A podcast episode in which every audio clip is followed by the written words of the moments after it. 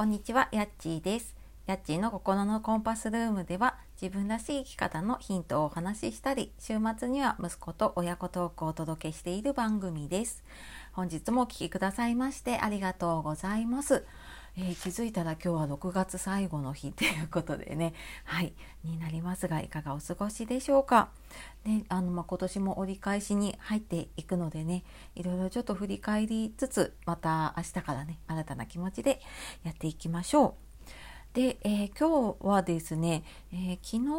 日あの体験セッションを受けてくださった方が、えー、とスタンド FM の配信の方でねその紹介をしてくださったのでそのお話をしようかなと思います。で、えー、と昨日ねカプチーノさんスタンド FM でね配信されていてあと Kindle 本とかもね出されてますけれどもが、えー、と以前にエンディングノートのね講座を受けてくださって、まあ、それの特典で体験セッションがあったんですけれども、まあ、それを受けた感想をね話してくださっていました、えーありがとうございます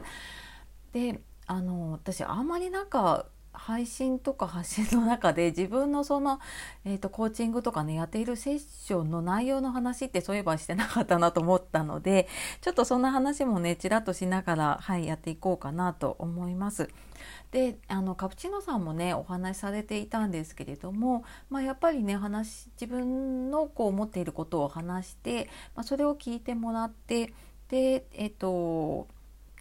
まあ、フィードバックをもらったりすることで、まあ、自分の考えが整理できたりあこれでいいのかなっていうのが確認できたりとかね、まあ、もしくはうんなんかあこうした方がいいのかなっていうものがね見つかったりとかそういう自分の中でこうずっとぐるぐる考えていることなんだけれどもなんかそこからちょっとこう一歩抜け出すきっかけになる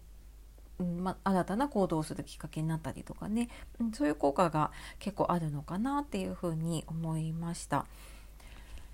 で、えーいろんなねあのコーチングとかカウンセリングとか、うん、とセラピーとかねいろんなのがあると思うんですけれどものカウンセリングとコーチングって、まあ、受けたことある方はねなんとなくわかるかもしれないんですけれども、まあ、何が違うのってよく聞かれたりして。で実際私がやっているのは、えっと、NLP っていう心理学ですね。神経言語プログラミングって言われている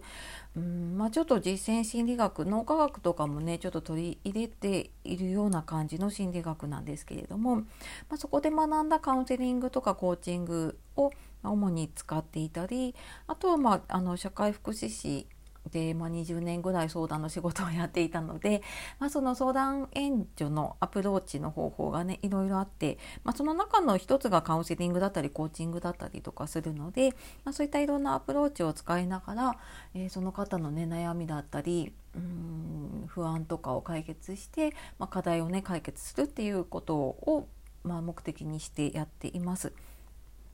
で、えっと普段のね通常の状態が例えば0だとした時に、えっとカウンセリングってその0より下マイナスの状態になってしまった時に、えっとそこからあの通常の状態0に戻すのが、まあ、カウンセリングでそのゼロの状態から、えっと目標達成に向かってねプラスの方に向かっていくのがコーチングっていうのが、まあ、一番分かりやすいかなと思います。でただ人ってこうあのプラスマイナスってきっちり分かれるわけじゃなくってあのプラスの時もあればマイナスの時もあるしでそれを繰り返しながら、うんと、例えば成長していく目標達成していくにしてもこう上下波がありながら上がっていく感じだと思うんですね。なので私はなんかコーチングだけやっていても結局なんか自分のこう引っかかったものをね無理やり引き上げていくような感じになっちゃうので、まあ、のちょっとマイナスな時にはやっぱりカウンセリング的な関わりだったりアプローチが必要になるので、まあ、そこはしっかりと,、うんとまあ、その方がね向き合いたいっていうえーと あのことを決められればですけれども、うんまあ、その時にはしっかりと向き合ってそこを解決しながら、えーさらにねその目標達成に向かってやっていくっていうのを、えー、まあ、体験セッションだけだと、まあ、本当にその触りしかできないんですけれども、まあ、継続でね3ヶ月とか受けてくださっている方だと、まそういったカウンセリングコーチングを合わせて、はい、あのやらせていただいています。で、まあ、私自身もあのコーチをつけていたりコンサルを受けていたり、まあ、何かしらやっぱり受けてるんですね。で、えー、それはうんやっぱりなんか自分を客観的に見れるっていうのもあるし自分、まあ、特にね個人事業でやっているとあこれでいいのかなとかあどうしようかなって思ったり、まあ、やっぱ締め切りがないのでこれをやろうと思ってももうあとは自分の裁量でできちゃうっていうね、まあ、自由な反面自己管理がすごく必要になるので、まあ、その辺をねあのやるのにやっぱり誰かコーチなりコンサルの方がついていないと、うん、やっぱりよっぽどあの 何て言うのかな意志が強くないと精神力がないと難しいなって思うので私はなんかそういうコーチの方にすごく助けてもらっているし、うん、なんかそれでこう1ヶ月1ヶ月進んでいるなっていう実感をね感じられるかなって思って私自身もねそのコーチつけたり、まあ、もちろん自分もねあの研修とかセミナーを受けて、まあ、常にねあの学び続けているっていう感じです。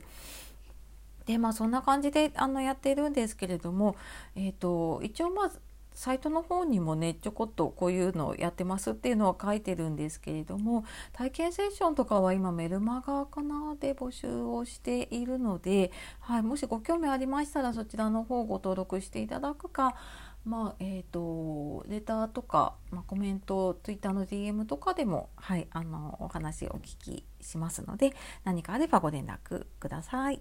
はい、では、えー、今日は、えー、コーチングのねセッションの感想をご紹介していただきましたということでカプチーノさんのとそのえーと、放送はリンク貼っておくのでよかったらねあの詳しくそちらの方から聞いてみてください。